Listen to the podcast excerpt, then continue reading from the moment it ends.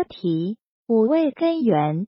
正文如下：原文木曰曲直，曲直作酸；火曰炎上，炎上作苦；金曰从革，从革作辛；水曰润下，润下作咸；土元稼色，稼色作甘；火性炎上，上炎则作苦；水性润下，下润则作咸；木性生发。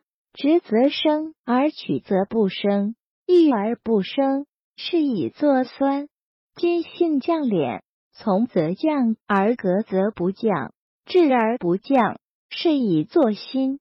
翻译：木既可以弯曲，也可以笔直。木属酸性，火就是热情、热烈、外向、高昂，喜欢往上走。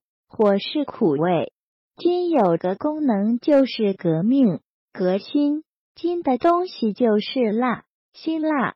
土既可以种庄稼，又可以收庄稼。田味是属土。水是润下的功能，是往低处奔流，能够滋润万物。水是咸味的。木有一种生发功能，因为树木生发而正直。金性有收敛功能，秋天属金，是一种改革变革的时期。顺从就是下降变革则不降，停滞不降，所以有辛味。解读木的功能是可以把取的东西变直，比如说，这个人从外形来看是直的、高的、瘦的。这种人往往就是属木，酸的东西也属木。其实苦的味道还有一种功能，就是可以去火。比如说，这个人上火了，最好吃一点带苦的东西。食物里面吃苦瓜，去火非常好，功能非常强。辣的东西是属金的，皮就是土。皮土就起了润滑的作用，它有双向作用，一个是送，一个是收。只要是居中有调控作用的，有双向性格的，就可能属于土，是中性。原文石坎离交构，龙虎回环，则火下炎而不苦，水上润而不咸，木直生而不酸。金从降而不兴，金木者，水火所由以升降也。木直则肾水随木而左升，金从则心火随金而右降。木曲而不直，故肾水下润；金革而不从，故心火上炎。而交际水火升降金木之权，总在于土。土者。水火金木之中气，左旋则化木火，右转则化金水，十四象之父母也。不苦不咸不酸不辛，是以味甘。即土不生，则水木下陷而作酸咸；戊土不降，则火金上逆而作苦辛。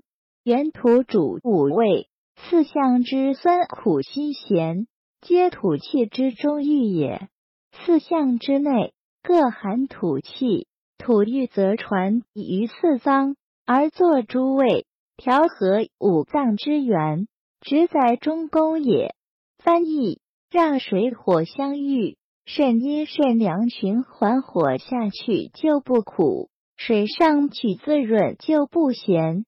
木生发变直就不酸，金一顺降下去就不辣。